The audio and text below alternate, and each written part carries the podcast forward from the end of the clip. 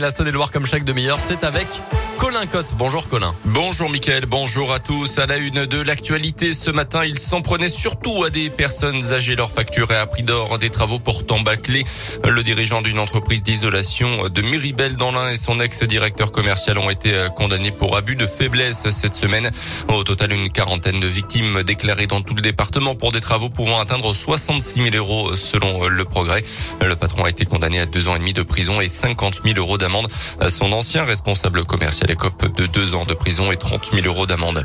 Il nous lance une grève de la faim pour dénoncer le fonctionnement des centres d'apprentissage. Johan Pimentel, formateur au BTP CFA Auvergne-Rhône-Alpes, a cessé de s'alimenter. Il veut faire part de son ras-de-bol. Il a pris cette décision en accord avec sa famille. Il réclame notamment des hausses de salaire, la révision du statut de formateur et la création d'une commission bien-être au travail. Il arrêtera sa grève de la faim si les revendications sont acceptées vendredi. À vos claviers, l'office de tourisme de l'agglomération de Bordeaux lance une grande enquête de satisfaction que vous soyez un habitant de l'agglo, que vous soyez venu y passer une journée seulement ou bien des vacances un peu plus longues. L'office de tourisme souhaite avoir votre avis. Les questions concernent les activités que vous avez pu pratiquer cet été, votre provenance géographique, si vous êtes venu en famille, en couple ou en solo.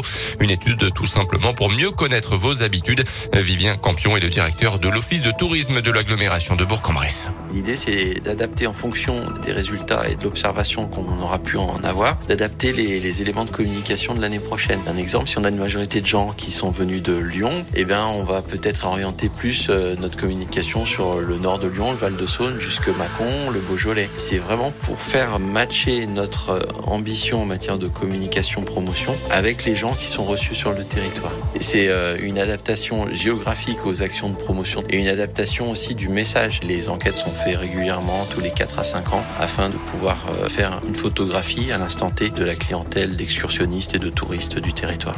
L'enquête est ouverte jusqu'à vendredi. Retrouvez le lien sur la page Facebook de l'Office de tourisme de l'agglomération de Bourg et plus d'infos aussi sur notre site radioscoop.com.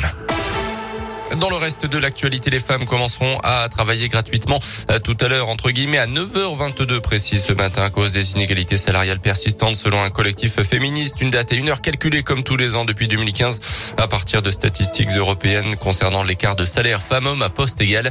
Une différence de 16,5% en 2021, soit un point de plus qu'en 2020. Sophie Petronin recherchée activement par les autorités en ce moment. L'ancienne, l'ancienne otage française serait retournée vivre secrètement au Mali au mois d'avril dernier avec la complicité de son fils. Cet humanitaire de 76 ans avait été libéré au mois d'octobre dernier après 4 ans de captivité au Mali, libéré contre une importante rançon et la libération de plusieurs centaines de prisonniers djihadistes. Les sports avec le basket et après cinq matchs ponctués de défaite, la JL Bourg a enfin gagné hier soir à Equinox en Eurocoupe. C'était contre l'équipe grecque de Patras. 92 à 62, troisième journée de Coupe d'Europe. Les hommes de Laurent Loniam doivent désormais bien récupérer avant la réception dimanche de Monaco, champion d'Europe en titre. Du foot avec la Ligue des Champions, la belle performance de Lille qui se replace dans la course à la qualification en huitième de finale après sa victoire 2-1 sur le terrain du FC Séville hier soir. Les nordistes sont désormais deuxième de leur groupe. À ce soir à partir de 21h le déplacement du Paris Saint-Germain à Leipzig. Merci beaucoup Colin. Prochain scoop info dans une demi-heure. On va parler de la